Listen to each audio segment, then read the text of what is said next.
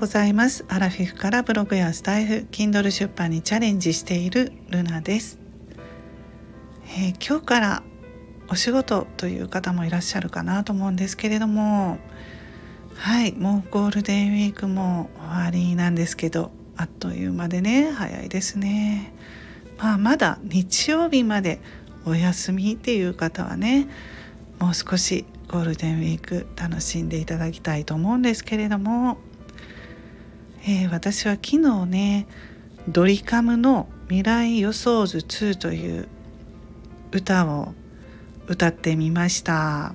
はい。でそれでレターをねいただきましたので紹介したいと思います。すごいね あの拍手の絵文字たくさんねつけてくれてありがとうございます。小明ちゃんありがとう。あの久しぶりの歌声最高。ドリカムもいいよね。ルナちゃんの声も綺麗だし上手だから昼休みも癒してくれたわよ。ありがとうということで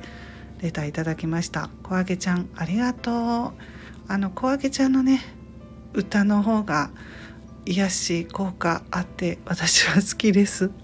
そんな私なかなかね上手に歌えないので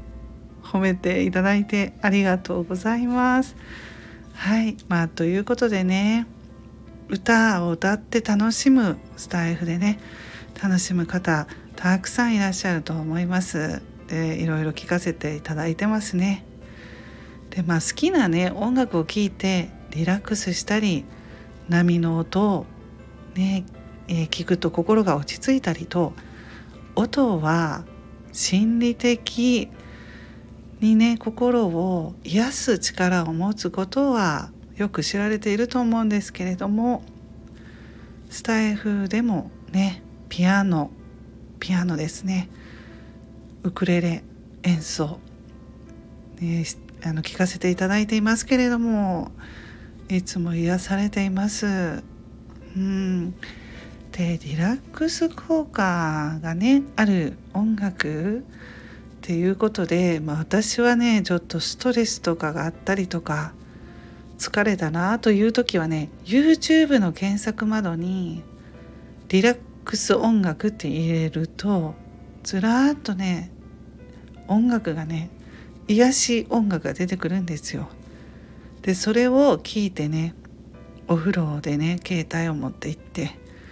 でまあ防水のね入れ物に入れてねうん、で聞いたりするとね本当にね癒されますリラックスできますね。うん、でそれぐらいは音楽って本当に癒す力持ってるんだなと思いますね。はい、まあ、そんなことでね昨日はドリカムを歌ってみましたけれどもねドリカムはねあの他に決戦は金曜日っていう歌だったり嬉しい楽しい大好きとか笑顔の行方とかね。